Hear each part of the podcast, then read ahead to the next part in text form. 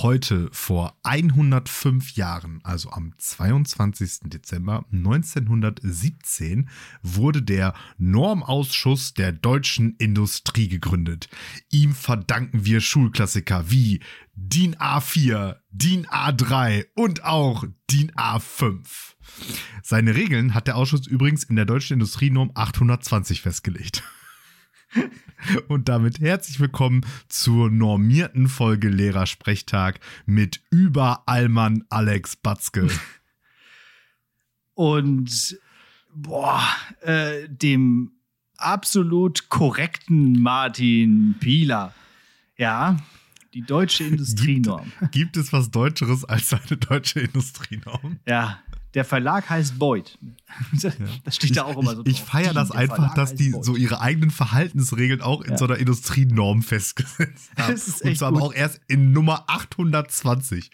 Das heißt, die haben 819 andere Dinge gemacht und sie sagen, warte mal eben. Moment, wir müssen doch erst Nach welchen festlegen. Kriterien machen wir das hier eigentlich?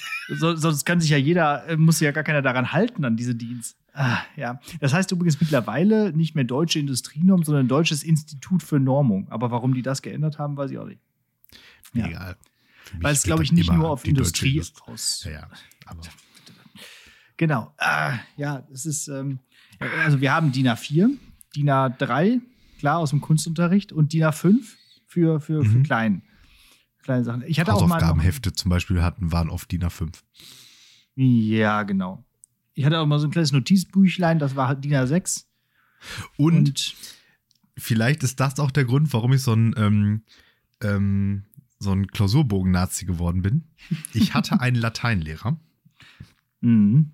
Und der bestand darauf, dass die Klassenarbeitshefte erstens ähm, DIN A5 waren. Was? Mhm. Liniert mit Rand und zwar von einer ganz speziellen Marke, ich weiß den Namen nicht mehr. Die waren so schwarz und hatten so einen roten ah, schön. Mhm. Rand. Mhm. Ja, kenne ich. Mhm. Also das, das, das, das wo, wo die gebunden waren sozusagen. Da war so ein roter Rand, der das versteckt hat. Ja. Und der hat einfach gesagt, jeder, der seine Klassenarbeit nicht in solche selbst schreibt, dann gibt er einfach eine 6. Und der hätte das eiskalt durchgezogen. Das ne? Und ja, ja. das war auch so ein Lehrer, wenn der da die Schulleitung gekommen wäre, hätte er gesagt, ja, geht nicht, hätte der gesagt, ja, siehst du doch, dass das geht, jetzt verpiss dich. ja, so ein alteingesessener, der da, den, den, kriegst du da auch nicht mehr raus. Da kann die Schulleitung sich auf den Kopf stellen. Der macht das so, der, der, der zieht da ab, was der Bock hat und fertig, ey. Ja, sind so ein bisschen so wie die hm. Ferengi Rules of Acquisition, ne? also diese deutsche Industrienorm. Alles, alles wird irgendwie geregelt. Muss man aber auch wieder sagen, bei dem Lehrer konnte ich halt Latein. Dann hatte ich in der Oberstufe irgendwann Lehrerwechsel zu so einem Schluffi und dann war mhm. direkt Feierabend mit Lateinkenntnissen bei mir. Moment, ko konntest du, also du hast dann Latein gelernt, aus Angst wahrscheinlich vor dem. Ja, und war richtig gut. Ja, okay, dann ist ja gut. Weil ja. Latein ist halt ja halt so, wenn man, wenn man sich da hinsetzt und das lernt und sich damit auseinandersetzt, dann kann man mhm. das in der Regel halt auch. Also da gibt es wenig, im Gegensatz zu Musik, Sport und Kunst, hat das wenig mit Talent zu tun. Das ist ein guter, gutes äh, Stichwort. Ich wollte nämlich eigentlich noch mal darauf eingehen wir haben letzte mhm. Woche, hast du das ja so in den Raum geworfen und dann ist es einfach, ja, einfach so aufgeklatscht. So, so wie so wenn ich was werfe. Genau. So wie wenn ja. ich was werfe im Sportunterricht, nämlich. Ja. Dann fängt das nämlich auch keiner. Oder wenn mir jemand was zuwirft, dann fange fang ich das auch selten.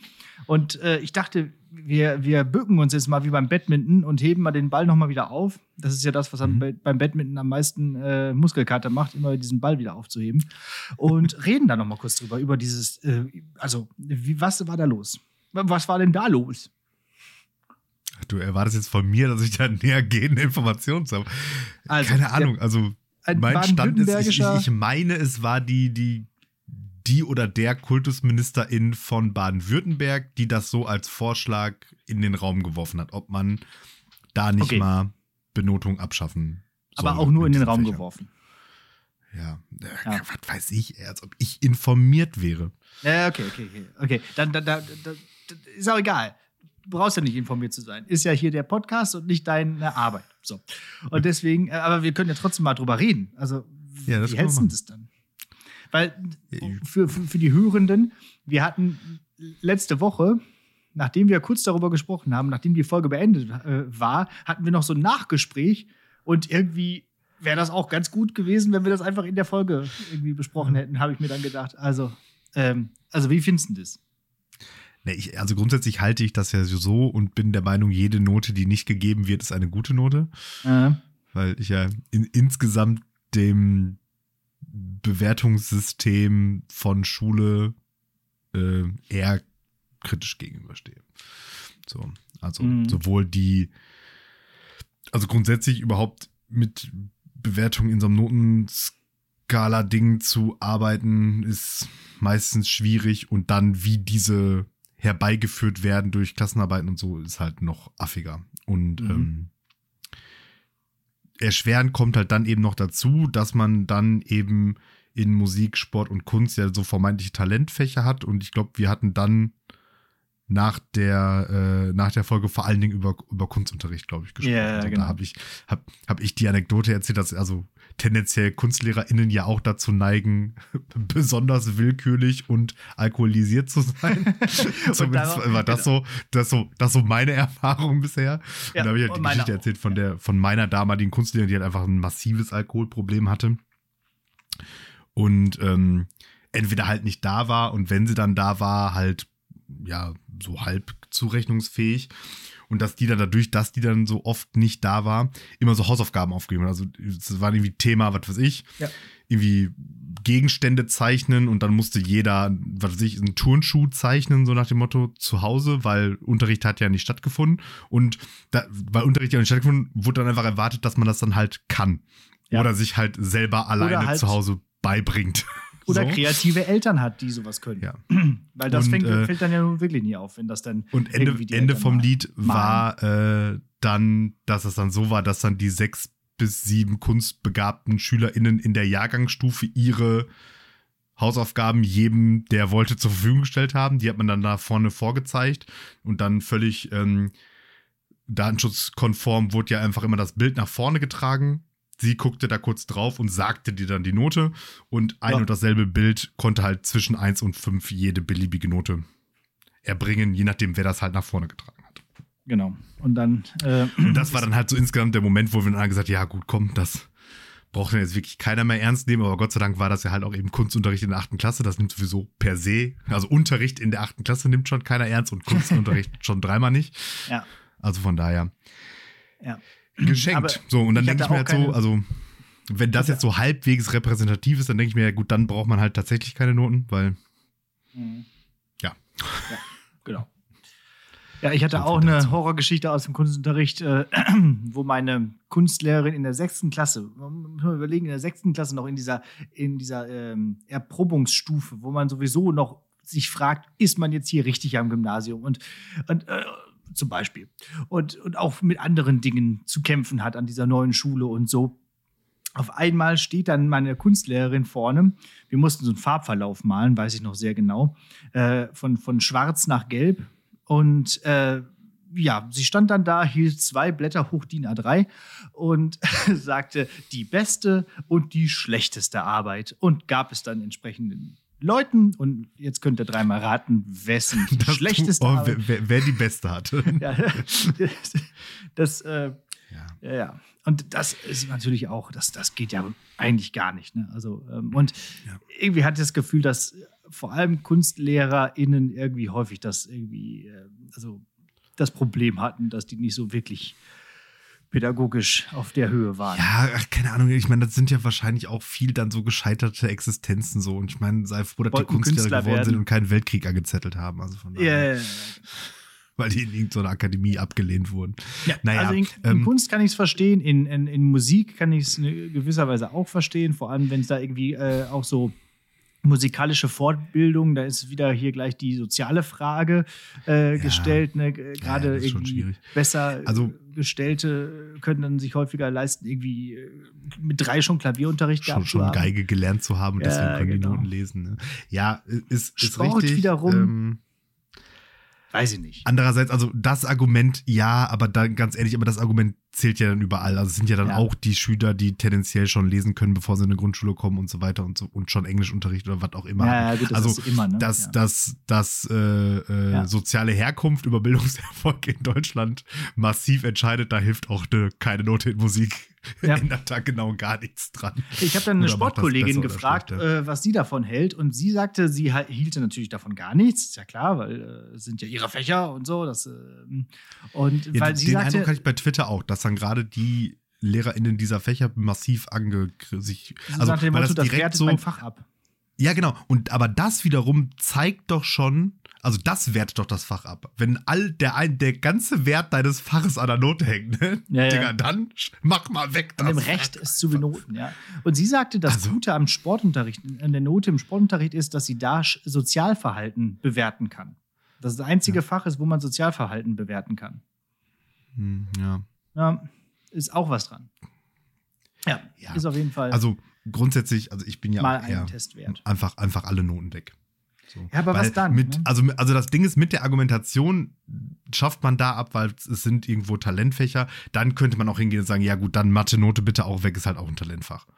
Ja, genau. So. Das ist schwierig. Und- Talent oder, ist ja oder, auch. Oder, oder Sprachen. Bisschen ja, abstrakt, aber ne? nee, also lasse ich dann aber auch alles nicht gelten, weil also jetzt mal besoffene Kunstlehrerin ähm, ad, ad, ad, ad acta gelegt. Aber grundsätzlich ist ja auch Musik und auch Sport und auch Kunst geht es ja nicht darum, äh, dass du da hinkommst und dann eben halt schon perfekte, äh, äh, was weiß ich, Stillleben malen kannst oder so, sondern es geht ja darum, die, A, diese Kompetenz zu erwerben. Dann kann man ja auch noch Bewertungsmaßstäbe heranziehen wie äh, persönliche Verbesserung und so weiter und so fort. Dann gibt es Theorieanteile, die dann ja völlig talentfrei ähm, äh, äh, zu, zu erbringen sind und so weiter und so fort.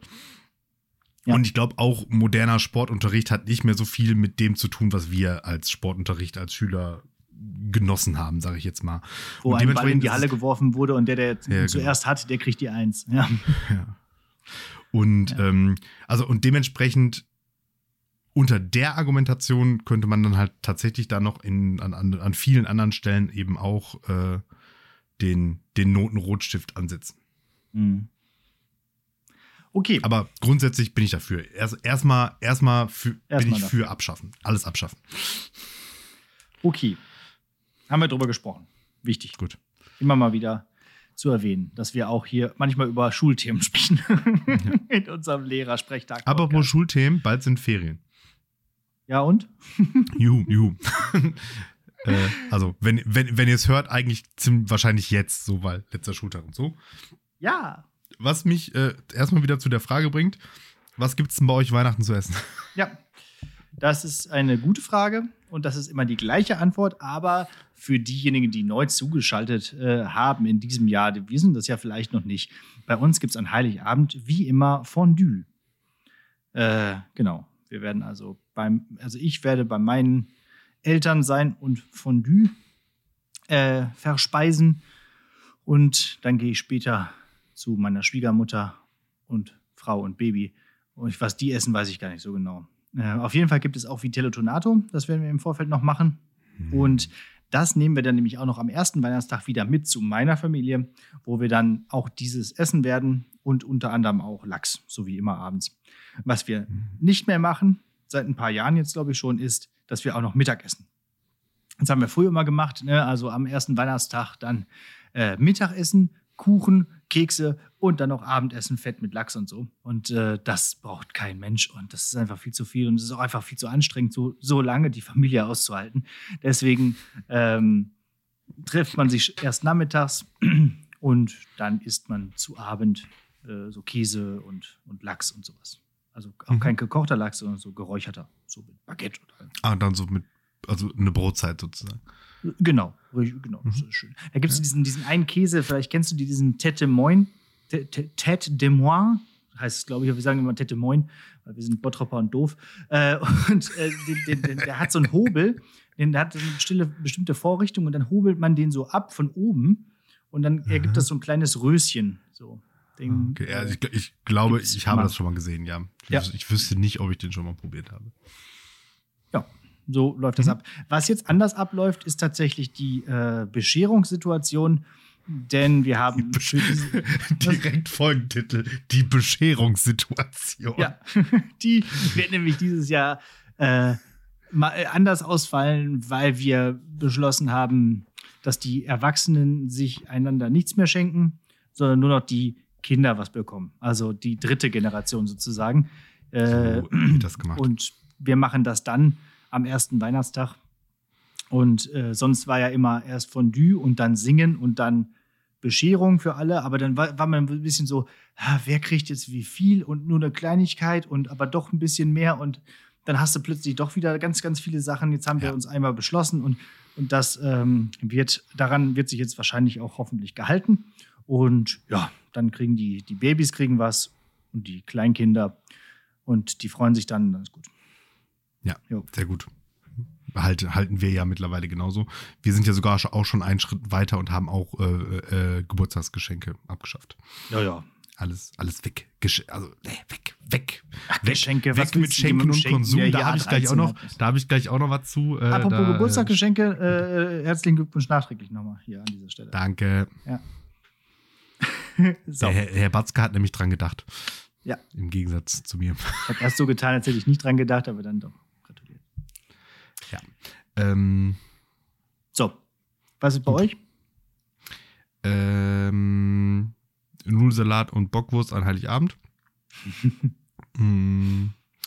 Am ersten sind wir bei meiner Mutter, die ist sich noch nicht so ganz sicher, was sie macht. Ähm, ich glaube, im, im, im Angebot waren ähm, Gulasch oder, äh, wie heißt das? Böf Stroganoff, was ja am Ende auch ein Gulasch ist, nur das- besser. Ja, schon, schon leckerer. Ja, Gu- Gu- Gulasch auf Crack sozusagen. genau. Gulasch auf 11 gedreht. Die Norm 35 Gulasch. ähm, und am zweiten Weihnachtsfeiertag gibt es Sauerbraten, zubereitet von Moi. Oh, ja, äh, gab es das nicht letztes Jahr auch? Nee, da gab es Rind, Rindsrouladen, richtig? Weiß ich nicht mehr, aber grundsätzlich, also eigentlich gibt es immer irgendwann einmal Sauerbraten an, an, an Weihnachten, außer es läuft einiges schief. Ja, Ja, Okay. so machen wir das. Sehr gut. Und dann ist das auch schon wieder vorbei. Und wenn das vorbei ist, dann kommt die nächste Folge und dann sprechen wir über Silvester, würde ich sagen. Ja, genau, und würde ich auch sagen. Vorsätze. Machen wir jetzt, ne? Wir ziehen dann auch die nächste Woche auch weiter durch, haben wir gesagt. Sehr gut. Wir ziehen, wir wir haben, wir, wir wir ziehen eiskalt durch. Ja.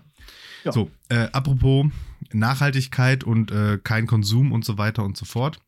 Hast du zufällig auf Anraten von unserem lieben Kollegen Felix Lobrecht den äh, Hotel Matze Podcast mit Ulrike Hermann gehört? Nein. Okay, dann empfehle ich den hier auch nochmal dringendst jedem lebenden Menschen auf diesem Planeten. Ja, Der, der geht zwei Stunden irgendwas und ich war, also da, ich habe den so im Auto gehört und ich Ach, hatte echt das- Schiss, dass ich gleich einfach irgendwann einen Unfall baue, weil ich so mindgeblowt wurde. ja. Ich fand auch das, was er mit Aladdin El Mafalani besprochen hat, äh, auch sehr. Äh, Ja, also ne, es geht öffnend. inha geht inhaltlich halt so in, die, ähnlich, in, in, in diese Richtung. So, also sie, äh, also Ulrike, Ulrike Herrmann ist äh, Wirtschaftswissenschaftlerin und äh, schreibt für die äh, Taz und ähm, mhm. ja, hat halt so ein Gedankenexperiment im Prinzip, welche, welchen, welchen Ausweg es aus der, ähm, aus der Klimakrise gibt. Und ähm, ja, mit auf Wachstum keiner. basierendem Kapitalismus, Spoiler-Alarm, wird das nix. Ja. So, aber äh, sie hat dann tatsächlich äh, etwas äh, für Taz-Verhältnisse sehr Unlinkes am Start, sagen wir mal so. Oh Mann, ja. Ich hatte gerade gedacht, als du Taz gesagt hast, habe ich auch schon wieder gedacht, okay, naja. Ja. Aber gut. Kann, es, dann kommt, hören wir es, uns kommt, es, es kommt wenig Sozialismus vor in ihrem Modell. Es, kommt wenig, wir schaffen einfach den Besitz ab, dann klappt das schon. Nee, nö, nee, besitzen darf äh, immer noch jeder, nur halt nicht mehr so viel. Achso, okay. äh, der, der, der, der, der Stichpunkt ist grünes Schrumpfen. Okay. Ja. Ich, ich, fühle mich schon Ja, ganz schön also, geschrumpft. Irgendwie. Hört euch äh, das mal an. Irgendwie, sie sagten ja irgendwie so, wäre so deprimierend oder so, aber finde ich gar nicht. Also ist deprimierend im Sinne von, weil einem nochmal vor Augen geführt wird, wie schlimm die Situation einfach momentan ist, aber das mhm. ist ja nun mal jetzt halt Realität und das, wenn ein das depressiv macht, dann äh, ist es halt eh ungünstig. Aber sie hat halt zumindest ein, ja, mod eine modellierte Lösung halt, ne? Also die ja politisch schwierig bis unmöglich herbeizuführen wird, aber zumindest, zumindest eine Richtung, ja. in die man mal denken kann, so nach okay. dem Motto. Ähm, ja. Ja, apropos deprimierend. Äh, in Berlin ist ein Aquarium geplatzt. Das äh, ja. möchte ich noch mal kurz aufgreifen. Ist zwar Last Week's äh, News, aber äh, ich war schon zweimal in diesem Hotel und habe also dieses Aquarium schon Aquarium. zweimal bewundern können. Also in dem Aquarium war ich drin. Ähm, nee, und ich, ich ähm, war sogar Anfang des Jahres, wer diese Folge noch mal gerne nachhören möchte, irgendwo gegen im, im Februar oder so war das, äh, war ich noch mal in diesem Hotel und ich fand es wirklich immer ziemlich beeindruckend, dieses, dieses Aquarium da in der Mitte. Mhm. Der Service in der Hotelbar war sehr schlecht, aber ansonsten war äh, das, äh, ich meine, die haben es trotzdem nicht verdient, dass ihr schönes Aquarium da einfach geplatzt ist. Ich glaube, man hat immer noch nicht rausgefunden, warum eigentlich. Ähm, Wäre jetzt nochmal interessant. Wir bleiben Bestimmt da dran. Sabotage der letzten Generation. Ja, habe ich auch schon befürchtet, aber das äh, will ich denen jetzt nicht unterstellen. So, dann, dann wäre ich den aber auch wirklich ein bisschen böse. Ja, äh, und apropos Wasser, auch äh, hier an dieser Stelle nochmal nachgeschoben. Der Wahnsinn der Bart-Stories geht in die zweite Runde, Teil 2 sozusagen. Bald kommt, jetzt wird geheiratet. Mein Bart ist schon wieder kaputt. Wer das verfolgt hat, ich habe ja jetzt schon länger davon erzählt, dass ich mein Bad renoviert habe und dass das einfach mal vier Monate gedauert hat. Mittlerweile ist die Druckplatte von der Toilette äh, defekt. Äh, das heißt, wenn man abzieht, äh, kann, läuft kein neues Wasser mehr nach. Das heißt, die haben wir jetzt abgenommen und müssen da jetzt immer so reinlangen, so um da irgendwie mhm. so einen kleinen Nupsi anzustupsen, damit dann das Wasser äh, wieder für die, für die Hörer in den Spülkasten, ne? also nicht in nichts anderes. Nein, in die, in die Toilette rein. So. Ja. Wird, genau, in den Spülkasten reinlangen. So, ähm, so wie bei ähm, Werner, wenn der Röhrig da so einmal. Genau, da schwimmen noch so andere Sachen drin rum. Ja, genau, habe ich auch gerade gedacht. Aber nein, das zum Glück nicht. Aber äh, es ist schon wieder so ein Wahnsinn mit diesen Handwerkern. Also langsam ist die Geduld auch. Äh, also eigentlich letzten Montag äh, hat er mir geschrieben, ja, morgen kommt einer, spätestens am Freitag. Wenn ihr diese Folge hört, ich garantiere, dass immer noch keiner da gewesen ist. Das ist jetzt eine ja, Woche, also anderthalb Wochen. Wir möchten uns jetzt, also ich möchte ja. jetzt auch nicht zu viel Hoffnung vor, aber dieses Jahr wird das auch nichts mehr. Nee, ich glaube auch nicht. Ja. Wenn es diese Woche nicht passiert, passiert es definitiv nicht. Also. Ja, und außerdem haben die auch immer noch einen Haustürschlüssel von mir. Also, also irgendwie wird es langsam ein bisschen. Ja, so gut, den, den äh, können sie ja dann benutzen. Die können Ansonsten ja einfach die so Blumenkästen kommen. stehen noch. Welche Blumen jetzt? Wo ihr mal reingepieselt habt. Äh, ja, achso, das. Ne, nee, der Rest geht ja und der Rest ist auch wunderschön und das Bad ist auch toll und so. Sieht es ein bisschen äh, affig aus mit dieser Appendruckplatte, aber sonst mhm. geht's. Ja. Sehr gut. Ja. Ähm, übrigens zum, zum Nachhören, die, die Februarfolgen sind die frühen 90er. Ich habe es gerade mal kurz ah, okay. nachgeguckt. Okay. Genau, da wollte ich ja eigentlich äh, auf Klassenfahrt fahren und dann bitte, bitte wurde das nichts und dann bin ich äh, ja quasi privat selber nochmal nach Berlin gefahren. Ja, und dann? Hast du noch was? Sonst habe ich nämlich ich, noch einen. Ich habe, ich habe, ich habe die, Zettel, ne? die, die News habe ich. Äh, die News muss offensichtlich so groß sein, dass sie äh, so große Kreise ähm, gezogen hat, dass sogar ähm, unser lieber äh, Podcast-Freund äh, Thomas mir das weitergeleitet hat. Ähm, nämlich Henry Cavill, seines Zeichens Ex-Superman, Ex-Witcher, hat mhm. sich mit Amazon darauf geeinigt, eine Live-Action Warhammer 40.000 Serie zu produzieren, in der er als bekennender Warhammer 40.000 Nerd ja ähm, zumindest kreatives Mitspracherecht in irgendeiner Form haben wird und wahrscheinlich dann da auch irgendwie die Hauptrolle spielen wird und so weiter und so fort. Und du kannst dir vorstellen, die War, das Warhammer-Universum ist on fire. weil wir den ja schon ungefähr so seit einem halben Jahr als den Messias ab, abkulten, so nachdem ja. der irgendwann mal in irgendeiner Talkshow gesagt hat, dass er das spielt. Und ähm, ja, geht richtig steil. Ist das vielleicht der Grund, warum der gefeuert wurde bei DC und beim Witcher? Also, also die, die Geschichte beim Witcher ist ja so, so, so im Sinne von, dass er gesagt hat, ja, können wir da mal nicht mal ein bisschen mehr so machen wie in den Büchern und Amazon gesagt hat, äh, Netflix gesagt hat, äh, nee. Und er dann gesagt hat, äh, dann sucht euch einen anderen. und ich glaube, DC war ja, also, ich meine, ja, hat ja schon dreimal Superman gespielt oder so, da ist ja mal Zeit für ein Reboot. Das ist eine gute alte Ja, ja, DC-Tradition. Auf gar keinen Fall irgendwelche viermal, Marken ne? da mal so als Ja. Laufen zu kriegen. Die, das, das wird eh nix. Ja. Wobei für diese, für diese Black Adam After Credits Szene hat er wohl auch nochmal richtig abkassiert.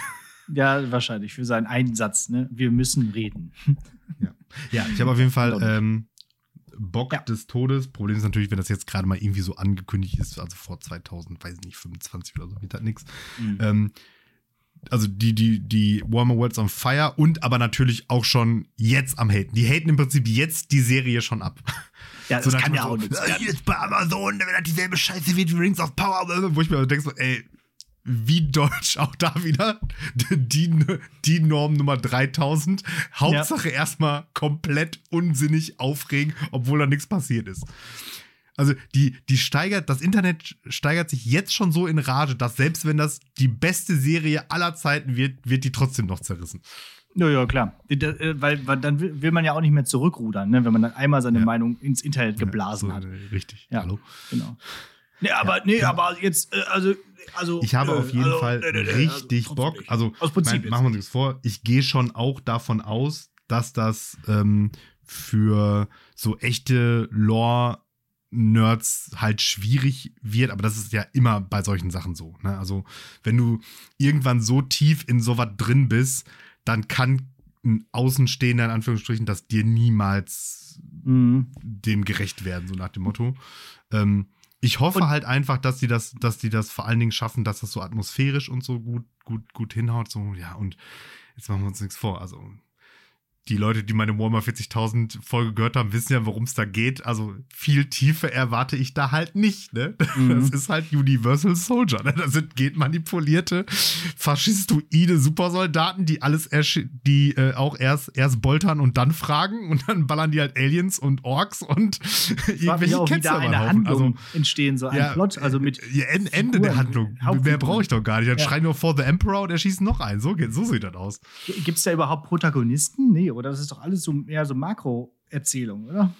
Mm, nee, also in den, in den Romanen äh, Okay. gibt es tendenziell immer schon auch ähm, ähm, Protagonisten. Und es gibt ja auch so im, im Lore so, so named Characters halt, die, mit denen man irgendwie was verbindet und so. Und ja, ich lasse mich mal überraschen. Es gibt, es gibt, sagen wir mal so, es gibt sehr viele Möglichkeiten, das richtig zu verkacken. Mit dabei aber wie gesagt, ich, ich, ich fände es halt, also wenn die es irgendwie schaffen, dieses, dieses grim, darke Warhammer-Ding einzufangen, dass man, dass ich das gucke und sage, ja, so stelle ich mir Warhammer 40.000 und dann bin ich schon mehr als zufrieden mit der Serie. Mehr Ja. muss die gar nicht leisten. So.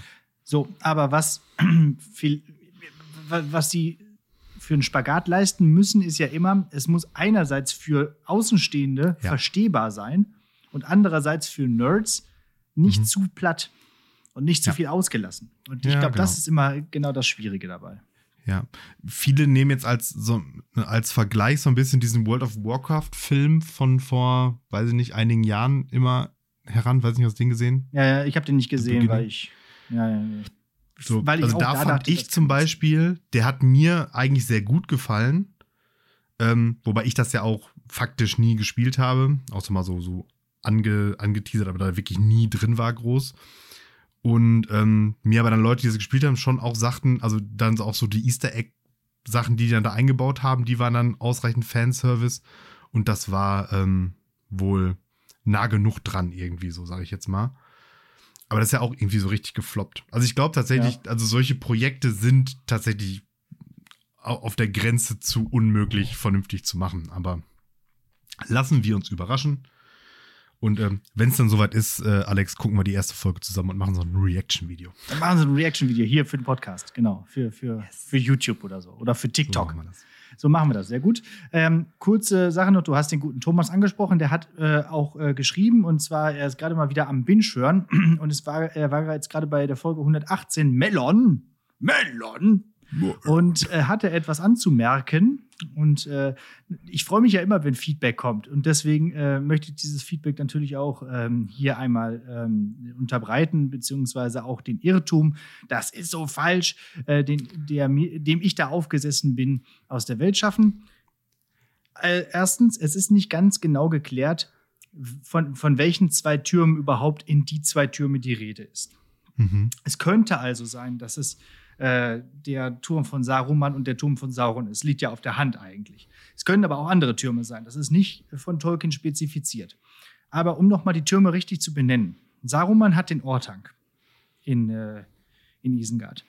Saurons Turm heißt nicht Minas Morgul. Da habe ich mich vertan. Saurons Turm heißt Barad-dur. Mhm. Minas Morgul ist der Turm von diesem Hexenmeister, ne? Richtig. Von dem obersten Nazgul. Dem ah, Hexenkönig von Angmar. So, so. eigentlich hieß Minas Morgul nämlich Minas Ithil und sollte dann irgendwie zurückerobert werden. Und das wäre sozusagen auch ein Turm von Gondor eigentlich, so wie Minas Tirith. So, jetzt mhm. haben wir das nämlich nochmal kurz mhm. geklärt. So, und äh, ja, alles andere war eigentlich okay. Sauron ist wohl auch äh, sowas wie ein. Äh, Sauron ist, glaube ich, auch ein Maya. So. Mhm. Ja. So wie die, so wie die Istari. Also mhm. die Zauberer. Also so, deswegen sind die so auf einer Stufe. Ich weiß nicht, was wir da falsch gesagt haben, jetzt ist hier aber nochmal richtig gesagt. Ja, so. keine Ahnung. Vielleicht, ja. Also, gerne nochmal nachhören. Oder dann doch mal dieses scheiß Silmarillion lesen. Ja, ja, genau. Das sagt er dann auch. Dann das hast du dein Shit together am Ende. Ja, ja, genau.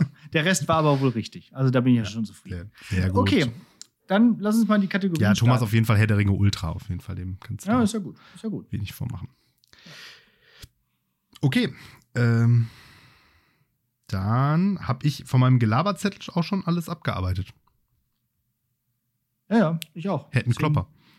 Ja. Sollen wir? Mal? Ja, ja, Klopper okay, mal. Pass auf. Also jetzt der ähm, letzte Klopper der Woche. Ach so, übrigens dazu. Ähm, ich garantiere, dass in der nächsten Folge ein, äh, meine Klopper der Woche durch Glasbruchgeschichten geändert werden. Mir ist nämlich jüngst was passiert, was ich direkt erzählen werde. Das ist so, so, so, so, so ein Klopper der Woche in, in Reinform sozusagen fast. Ja, eine, eine Glasbruchgeschichte in Reinform. Und das werde ich äh, in aller Form nächste Woche, wenn ich dann wieder dran bin, erzählen. Aber ich habe auch noch einige historische Glasbruchgeschichten. Das geht dann also ab nächster Woche geht das dann los. Ja, so. ich habe natürlich äh, noch eine live aus der Schule, klar. Und ja. zwar ähm, habe ich aktuell ähm, Wirtschaftskurse was sehr schlecht ist, weil ich ja bekanntermaßen Geschichtslehrer bin. äh, und die sind normalerweise, oder die sind einstündig in der Woche, aber in meinem Stundenplan immer zweistündig alle zwei Wochen. Das wird manchmal so stundenplantechnisch gelöst. Dann hast du im Mittel mhm. dieselbe Zeit, aber eben anders. Nachteil an der Nummer ist, weil die ja eine Wochenstunde sind, sind die Klausuren auch in der Regel auf 45 Minuten angelegt. Und dann hat man eben halt eine Doppelstunde und schreibt da aber nur eine 45-minütige Klassenarbeit. Und was macht man mit den anderen 45 Minuten? Ist dann immer so die Frage. Den Bus und ähm, ich habe mich dann, bitte? Den Bus nehmen. Achso, ja, ich, ja, ich habe mich dafür entschieden, äh, die äh, Stunden waren montags, erste, zweite. Da habe ich mich dazu entschieden, dass wir tendenziell eher in der zweiten Stunde die Klassenarbeit schreiben, dass dann auch äh, mehrheitlich alle, alle pünktlich und da sind, inklusive mir. Und dann habe ich mir halt gedacht, ja, hier komm, was soll der Geiz? Dann gebe ich denen ein bisschen mehr Arbeitszeit und vorher habe ich ihnen einfach gesagt, ja, hier, jetzt haben sie nochmal so 20, 30 Minuten, nutzen die Zeit hat, dann lernen sie jetzt einfach noch ein bisschen. Und dann habe ich mir gedacht, so, dann haben nämlich wenigstens schon alle ja. 20 Minuten gelernt. Weil zu Hause hat ja in der Regel keiner gelernt. Niemand gelernt, ja. So. Ja, und da meinte irgendwann auch so einer so, ja, hier ähm, könnte ich aber auch mit seinem Handy recherchieren und lernen, könnte ich so, ja, wie sie das jetzt machen, ist mir relativ egal. Da ne? ist ja jetzt ihre, sind ja ihre 30 Minuten, nutzen sie sie sinnvoll, wie sie möchten. Ungefähr fünf Minuten später lieferte er sich mit einem anderen Klassenkamerad ein äh, sehr intensives Tennis-Papier, äh, Handy-Papierball-Tennis-Match.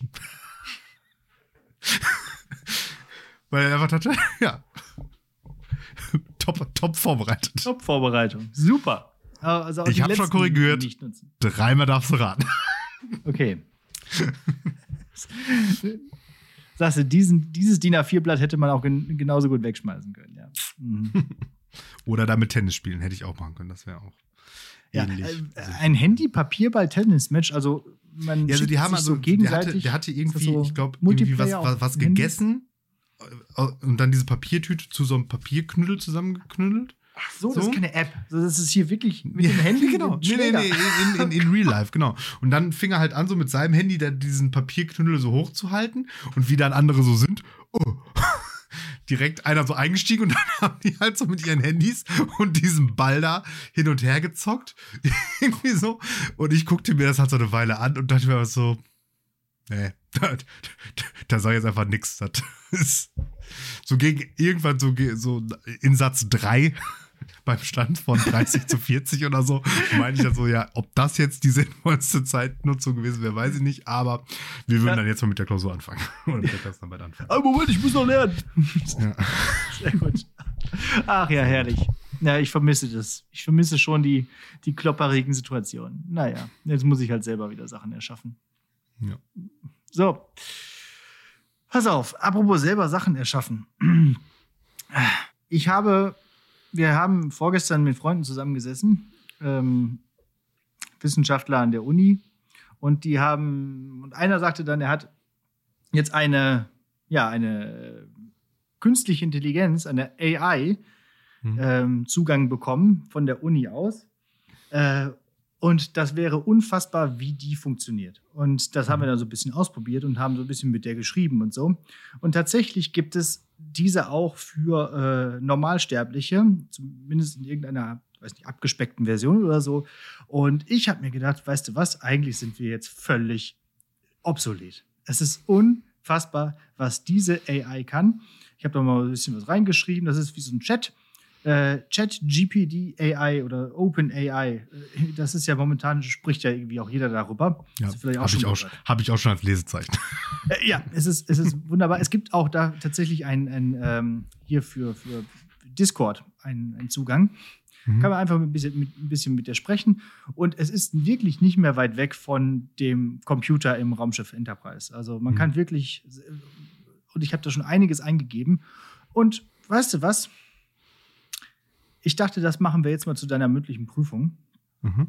Ähm, und drehen den Spieß mal um. Jetzt musst du nämlich mal keine Fragen beantworten, sondern dieser AI mal vernünftige Fragen stellen. So, Mhm. stelle also drei gute Fragen aus deinem Unterricht an die künstliche Intelligenz und wir wollen mal schauen, was die draus macht. Ah, okay. Mhm. Und das heißt, du gehst jetzt mal hin und tust mal so, als wäre diese AI, äh, säß die in deinem Klassenraum. Ein Schülerin von mir, ne?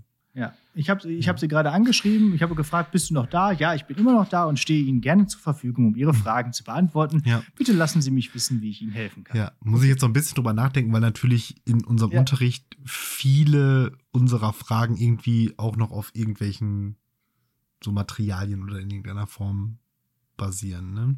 Genau. Also, äh, ein Beispiel zu nennen, ich habe die AI gefragt äh, oder die Aufgabe gestellt, äh, analysieren Sie mit Hilfe des äh, äh, Kommunikationsmodells von Schulz von Thun den Satz, da vorne ist grün. Mhm. Und was soll ich sagen? Es wäre eine Eins, wenn nicht vielleicht eine Zwei gewesen, Ja, diese ja, ja. Lösung. Mhm. Und was man sie nicht fragen kann, sind ganz aktuelle Sachen. Also du kannst sie nicht fragen, Mhm. wer gerade Fußballweltmeister sind. Das hat die noch nicht Ja. integriert. Ja, und so, und so. Meinung, mein, mein, eine Meinung hat sie halt nicht, ne? Also Das werden wir ähm, dann da- sehen.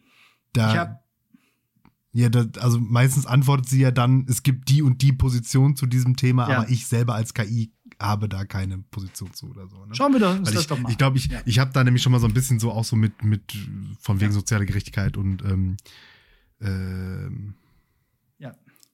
Ja, okay, dann nehmen wir das doch jetzt einfach mal, um, um Ja. zu verdeutlichen, wie diese äh, künstliche Intelligenz an, an, ähm, antwortet. Und zwar, ist die Einführung eines bedingungslosen Grundeinkommens in Deutschland sinnvoll? Den Fingerkurs hat sich gelohnt. Ist die Einführung eines bedingungslosen Grundeinkommens sinnvoll? Oh, in Deutschland hast du gefragt, ne? Ja, muss ich die ist Frage okay. noch mal wieder- Das- das Egal. stimmt. Die Einführung eines bedingungslosen Grundeinkommens, auch als Universal Basic Income UBI bezeichnet, wird von vielen Menschen als eine Möglichkeit betrachtet, Armut zu verringern und gleichzeitig die soziale Sicherheit zu stärken. Ein bedingungsloses Grundeinkommen ist ein regelmäßiger, an keine Bedingungen geknüpfter Zahlungsfluss, der allen Bürgern eines Landes zur Verfügung gestellt wird, um ihren Lebensunterhalt zu sichern.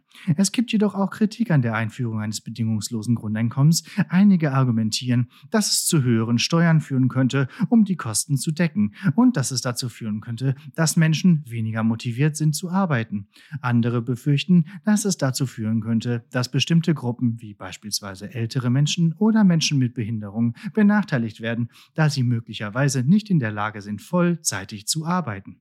Insgesamt gibt es viele Faktoren, die bei der Überlegung, ob ein bedingungsloses Grundeinkommen sinnvoll ist oder nicht, berücksichtigt werden müssen. Es gibt keine einfache Antwort auf diese Frage und es gibt sowohl Befürworter als auch Kritiker des Konzepts. Es ist wichtig, alle möglichen Auswirkungen sorgfältig zu prüfen und sicherzustellen, dass jegliche Informationen, nee, dass jegliche Reformen fair und gerecht für alle Beteiligten sind.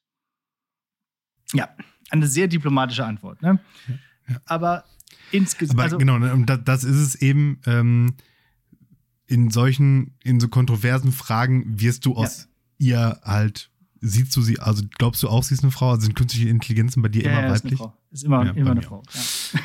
ich ich denke dann an Cortana aus Halo oder ich denke dann irgendwie an den Computer aus Star Trek, der ist ja auch immer weiblich. Aber das scheint ja auch so der Trend zu sein. Wenn du jetzt guckst, so Siri, Alexa und so, also irgendwie scheint das sich eingebürgert zu haben, dass künstliche Intelligenzen tendenziell weiblich sind. Ich glaube, das ist beruhigender, wenn äh, Frauen das sprechen. Mhm. Ja, okay, aber äh, es ist schön, schön auch strukturiert. Ne? Erst so, eine allgemeine Einleitung, eine Information, dann so äh, Abwägen von Vor- und Nachteilen ja, und, dann nochmal so ein Fazit. Erklärt, was ein bedingungsloses Grundeinkommen ist. Ne? Ja, ja, genau. Also, also finde ich schon äh, also gut strukturiert und könnte man als Antwort im Unterricht auch erstmal gelten lassen. Da würde man mhm. vielleicht noch fragen, und wie sehen Sie das? Ja, ich finde das. Ja, ja, genau. Ja, genau. Dann so. wird man auf so eine, auf so eine Beurteilungs- äh, mehr, mehr auf diesen Beurteilungs- und Bewertungsaspekt äh, Wert legen. Aber Was man schon. auch machen kann, ist weiterfragen. Aber das machen wir jetzt mhm. mal nicht. Ne? Wir, wir, gehen jetzt okay. weiter. Ähm, so, jetzt hatten wir so das so aus dem Bereich, sagen wir mal, Gesellschaftslehre. Dann überlege ich mir jetzt noch eine, eine historische Frage. Ah, oh mhm. oh ja. Kommt in meinem Unterricht nicht vor, aber da, da, das wüsste ich gerne. Ist Napoleon Vollender? Ah.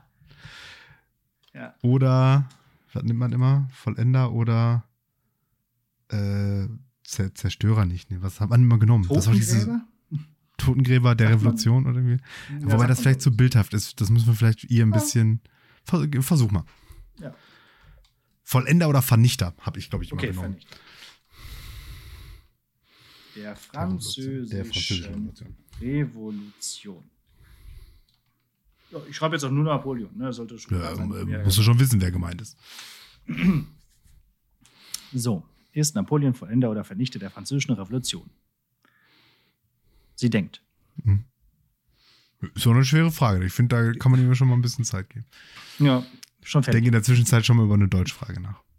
Die Rolle von Napoleon Bonaparte in der Französischen Revolution ist umstritten und kann sowohl als Vollender als auch als Vernichter betrachtet werden.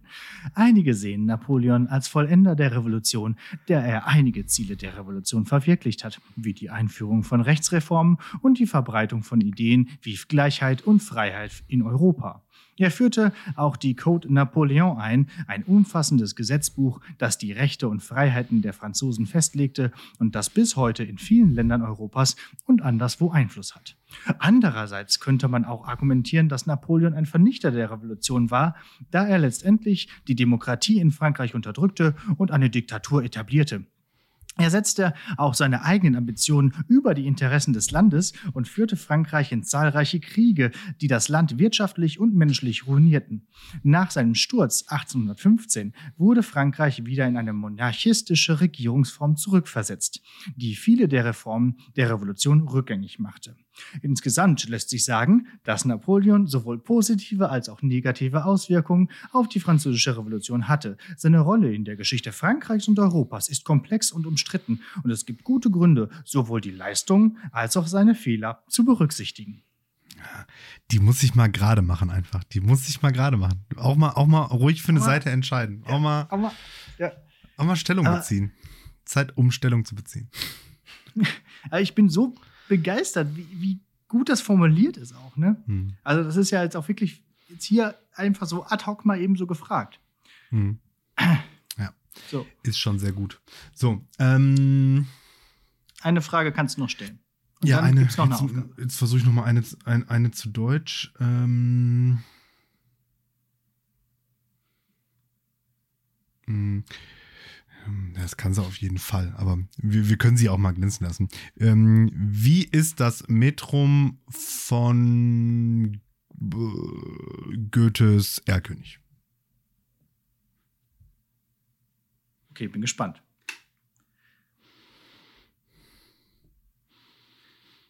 Wie ist das Metrum von Goethes Erlkönig? Für die Zuhörenden, Metrum ist das Versmaß. Also unbetont, betont, betont, unbetont. Beim Erlkönig Right. eher den Jambus, ne? Würde ich jetzt sagen. Reit so spät durch Nacht Wind Wind. Es soll ja dieses Pferd symbolisieren. Ja.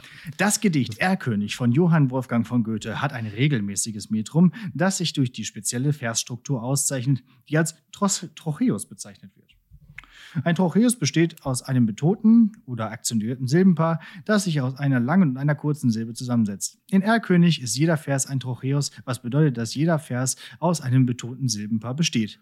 Das Gedicht hat außerdem eine regelmäßige Reimstruktur, habe ich nicht gefragt, aber egal, die sich durch abwechselnde Endreime auszeichnet. In jedem Vers werden die ersten und dritten Silben reimen, während die zweite und vierte Silbe nicht reimen. Zum Beispiel reimen sich fahren und waren in Vers 1, Sprach und Nacht in Vers 2 und so weiter.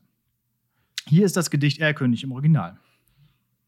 Na, jetzt schreibt sich hier das Gedicht. Ich finde es ein bisschen. Stimmt das ja, denn? Ich bin nicht der Meinung, dass das stimmt. Nee, Vielleicht ist, weiß ich jetzt auch gerade nicht gut, gut genug Ist auswendig. Aber allein schon, wer reitet so spät durch Nacht und Genau, Wind? sonst wäre, und sie sagt, es ist Trocheus, also betont, Ja. unbetont. ja, sonst Da aber- wäre es ja, wer wer reitet. reitet so, so, spät, spät? durch Nacht und Wind. Und ich finde es auch ein bisschen, äh, also erstens dann noch das mit dem Reimen. Da habe ich jetzt nicht äh, mehr war zugehört, weil ich, weil ich da die ganze Zeit schon im Kopf am Äh, es, Silbenzählen wird, es war. wird hier noch was über die Reimstruktur gesagt, das war ja gar nicht gefragt. Und außerdem ähm, ist es auch so ein bisschen äh, so, ähm, ja, ausweichend. Ne? Und jetzt schreibt sie hier einmal das gesamte Gedicht hin. Das ist ja auch Was, was, ist- was ist das denn für eine Leistung? Also, ich würde sagen, hier in Deutsch, da muss man noch mal ran. Ich klicke Ja, jetzt und, hier auf den und das, das Daumen ist jetzt und eigentlich echt nicht, komisch, weil ich dachte, gerade das wäre jetzt sowas, was sie einfach kann, weil das ist ja so Ja. Google-Wissen. Ja. So. Aber gut, keine Ahnung. Ähm, was man häufig einer KI vorwirft, ist ja, dass sie nicht kreativ sein kann. Dass sie gerade solche Sachen wie Analysen gut könne, aber eben keine ähm, Kreativleistung. Ich möchte dich jetzt noch mal einmal bitten, als letzte Aufgabe, äh, lass die KI doch eine Weihnachtsgeschichte schreiben. Mit Reizwörtern, die du selber ausdenken kannst. Also, Hast wenn man googelt, kommt auch Jambus raus. Ja, gut, siehst du.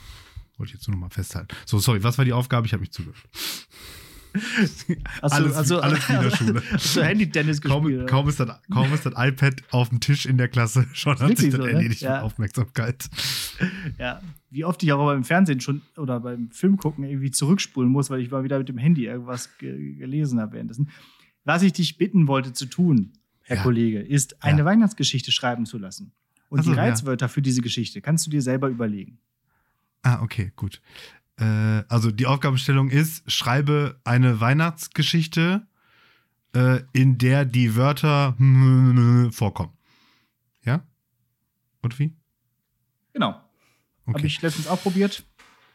gut. Dann äh, schreibe eine Weihnachtsgeschichte, in der die Wörter Kaufhaus, Was? Kaufhaus, Kaufhaus. ja, so, so wie Karstadt. Ach, Kaufhaus. Ja. Okay. Kaufhaus. Ähm, äh, Terroristen.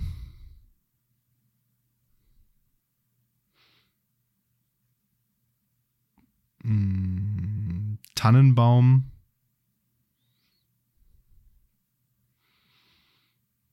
Hm.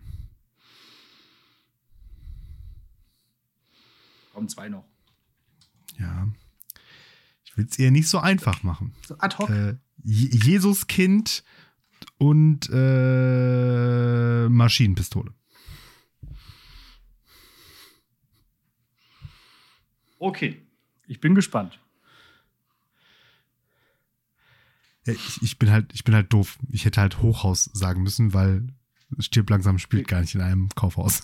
Ach so, Nakatomi Plaza. Schreibe eine Weihnachtsgeschichte, in der die Wörter Kaufhaus, Terroristen, Tannenbaum, Jesuskind und Maschinenpistole vorkommen. Es war Weihnachten im Kaufhaus und die Menschen waren aufgeregt, Geschenke zu kaufen und sich auf das Fest vorzubereiten. Plötzlich erschienen Terroristen und bedrohten die Menschen mit Maschinenpistolen.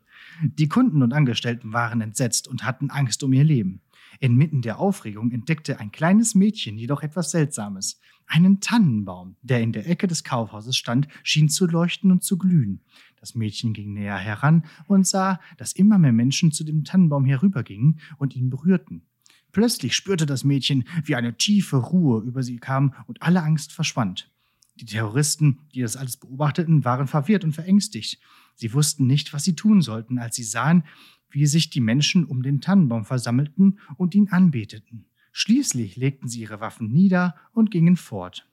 Die Menschen im Kaufhaus waren überrascht und dankten dem kleinen Mädchen, das sie zu dem Tannenbaum geführt hatte.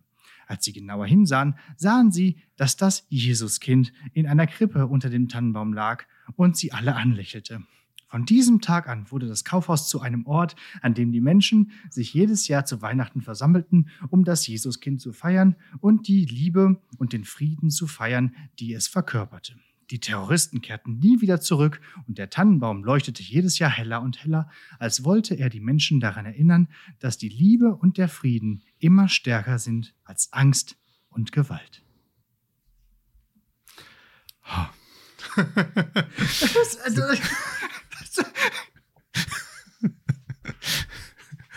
Batzke verdrückt sich gerade schon in Träne. Und er hat sich, und hat sich genau in diesem Moment ja, nee, das mit dem Buch schreiben lasse ich. Ja, echt mal. Oder er lässt sie das machen. Ich habe da schon mal angefangen. Ja, äh, ja aber es ist doch, ist, doch, ist doch wirklich eine schöne Geschichte geworden. Also, Klingt so ein bisschen so vom Style her wie so, so, so, so diese, es gibt ja diese, so für Kinder, so, so religiös erbauliche Kurzgeschichten, so, so wie so eine klingt Ja. die. eine religiös erbauliche Kurzgeschichte, genau. Oder, ja, oder so, wie heißt das in der Bibel, ein Gleichnis. ja, gut. Ja, bin ich auch ganz beschwingt und beseelt hier. Jetzt können wir hier aus der, aus der Folge eigentlich auch rausgehen. Ja, Ja. so. Okay, tschüss. Ist doch schön. So. Also, das war jetzt einfach mal so ein Test zum Testen der AI. Ich würde sagen, das können wir auch äh, noch mal weiter verfolgen. Gerade die, äh, gerade die kreativen Sachen, das, das könnte noch mal interessant werden. Und ich habe mir auch gedacht, da ich ja heute mit, mit, mit dem Gedicht dran bin und wir ja gerade darüber gesprochen haben, dass die AI ja eh weiblich ist, lasse ich doch nachher am Ende der Folge auch noch mal die AI ein Weihnachtsgedicht schreiben. Ah, Bin mal okay. gespannt. Sehr gut. Mhm. Gut, gut. Okay. Ähm, dann habe ich eine Hausaufgabe. Und äh, es ist äh, nicht der Quentin Tarantino-Film, auf den du dich gefreut hast. Ach Gott, da hätte ich jetzt auch keine, keine Zeit mehr für. Dann müssen wir länger ausholen. Dann musst du mir Umso vorher besser, dass es ein sagen. Computerspiel ist, was ja viel schneller Ja. geht, als einen Film zu gucken. Und ähm, nachdem wir ja schon im, im Gelaber ein bisschen Warhammer hatten, habe ich gedacht, schließen wir jetzt äh, das, das ganze Ding hier nochmal ab. Und äh, ich gebe euch auf Warhammer 40.000 Dark Tide. Okay. Ein frisch erschienener Koop-Shooter à la äh, Left 4 Dead war, glaube ich, so der, der erste äh, Prototyp davon. Da hat man so zu viert, aha, Überraschung, äh, so gegen Zombies gekämpft. Da gab es im Warhammer-Universum, im Warhammer Fantasy-Universum auch schon so einen, der hieß Vermintide. Den kenne ich allerdings nicht. Ist aber wohl von derselben Spieleschmiede. Und ähm, ja, was dieses Spiel besonders gut macht, ist das, was ich auch von der Serie hoffe, nämlich diese Warhammer 40.000 Atmosphäre einzufangen. Also das fühlt sich wirklich alles sehr, sehr Warhammerig an, sozusagen. Ja, so, ne, also dieses Spielprinzip von diesen Koop ist halt hier im Prinzip immer, du hast dann so, so ein, es gibt unterschiedliche, vier von unterschiedliche Charakterklassen, die jetzt so unterschiedliche Stärken und Schwächen haben. Die levelst du dann halt auch noch so auf. Und dann gehst du im Prinzip immer auf so Missionen und spielst dann da zusammen online mit irgendwelchen anderen Leuten, wenn du keine, wenn du Freunde hast mit denen, ansonsten mit irgendwelchen Randoms. Und machst dann so Missionen. Die finde ich jetzt persönlich durchaus, ich sag mal, ein bisschen abwechslungsreicher sein dürften. Aber der Action-Anteil und der ähm, äh, das Warhammer-Setting trägt das äh, zumindest für mich noch genug. Mission so, geh da hin und erschieß alle, was? Ja, ja, ja, manchmal man muss da halt so. noch so Daten auslesen und manchmal muss sie ah, so äh, Viren suchen, manchmal muss was irgendwo hintragen und so. Also, das ist jetzt alles nicht äh, hohe, hohe äh, mhm. Spiel, Spielkunst so. Aber andererseits denke ich mir halt auch, es muss ja auch so sein, wenn du das mit vier Leuten irgendwie spielst, darf das ja auch nicht so überkomplex sein, weil das ja von allen irgendwie leistbar sein muss. So und außerdem muss sie ja dabei auch noch die ganze Zeit äh, 50.000 Ketzer mit einem Kettenschwert zersägen. Also da ja, hast du keine Zeit für, für große Sachen. So ja, bockt auf jeden Fall. Wo gibt's das? PC? Bitte? Steam, genau, bei Steam gibt's das. Äh, ah. PC, genau, Konsole glaube ich auch. Ich glaube, Xbox oder so ist auch rausgekommen. Ich habe es für PC mir gekauft. Das erste Computerspiel tatsächlich seit, seit sehr langer Zeit, das ich mir gekauft habe, muss ich sagen. Ich habe ja die ganze Zeit immer nur so Dödelkram gezockt oder halt hier irgendwelche ähm, Amazon Prime umsonst Indie-Games und irgendwie so, wenn ich mal was gezockt oder in erster Linie habe ich einfach gar nicht gezockt, aber ähm, da habe ich gedacht, komm, das machen wir jetzt mal. Ja, cool. Und das Schöne daran ist es halt so, dadurch, dass du dann immer so diese 10, 15 Minuten Mission hast, da kannst du dich einfach mal auch mal kurz hinsetzen, schnell ein paar Heretiker töten und dich dann auch wieder ausloggen. Ja, machen wir so. Das Sehr war's schön. von mir. Bleibt mir nichts weiteres zu sagen als Danke fürs Zuhören. Wir hören uns nächste Woche bleibt gesund und sehr, sehr schöne und besinnliche Festtage. Ich habe doch jetzt immer, ich sag doch jetzt immer, das solltet ihr tun. Das passt doch jetzt gar nicht. Doch. Nee, dann das äh, solltet ihr haben. Ja, genau, das solltet ihr haben. Und im Übrigen bin ich der Meinung, dass ihr uns auf TikTok folgen könnt. Denn da sind wir auch zugegen. Da sind wir nicht so richtig aktiv. Aber was ich letzte Woche schon gesagt habe, äh, stimmt nämlich auch für TikTok, dass nämlich die heute Force dort auch als, ähm, ja, ich weiß gar nicht, wie man das bei TikTok nennt, wahrscheinlich einfach ein TikTok, auch eingestellt werden. Das heißt, ihr könnt auch dort nochmal euer historisches Wissen ein bisschen voranbringen. Ist vielleicht auch ganz gut für TikTok, dass auch ein bisschen äh, etwas mit Substanz äh, existiert und ähm, ist immer wieder ganz äh, nett, wenn einem das da reingespült wird. Und äh, genau, also könnt ihr uns auch auf TikTok folgen, sagt euren Freunden Bescheid. Da sind wir auch zugegen. Ähm, äh, was ich auch noch zu sagen habe. Und äh, das ist jetzt nochmal so, äh, so eine Art Zirkelschluss zum Beginn der Folge ist, nämlich, dass ich auch noch ein heute vorhabe für diese Woche. Nämlich heute vor 100 Jahren, also am 22.12.1922, wurde Julius Kurt Batzke in Oslowo im heutigen Polen in der Nähe von Danzig in Westpreußen geboren. So. Mein Opa. Mhm. Dein Opa. Ah. Mein Opa, ja. Also lebt nicht mehr, aber äh, heute wäre er 100 Jahre alt geworden.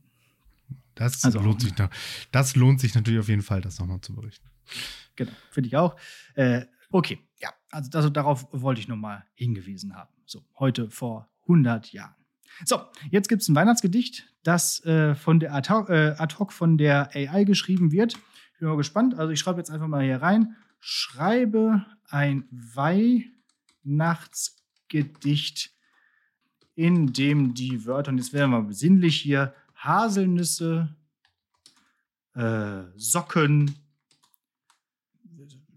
Kekse und Tannen. Bin gespannt. Mhm. Vor allem Gedicht. Ja, ansonsten wünsche ich euch natürlich auch schöne Weihnachten äh, und wir hören uns nächste Woche wieder. So, ich bin gespannt. Es blinkt. Lasst euch reich beschenken oder eben auch nicht. Esst viel. So, Oder auch nicht. geht los. Rund um die Tannen, grün und festlich geschmückt, liegt der Duft von Haselnüssen in der Luft. Die Kekse backen wir, das ist doch klar, um sie dann in Socken hübsch zu verpacken da. Die Socken hängen schon bereit für das Fest, gefüllt mit Keksen, Nüssen und allerlei Rest. Doch wer wird sie finden, wer wird sie entdecken, die kleinen Süßigkeiten, die wir so sorgsam verstecken? Es wird die Zeit des Schenkens, die Zeit des Teilens, die Zeit der Freude und der Wärme, die uns umgibt. In diesen Tagen, da wir zusammen sind, ist das Leben schön ein wahres Fest. So lasst uns feiern, lasst uns singen und lachen und das Leben in vollen Zügen genießen. Denn es ist Weihnachten, das Fest der Liebe, das Fest, auf das wir das ganze Jahr hinfiebernd schieben. Oh.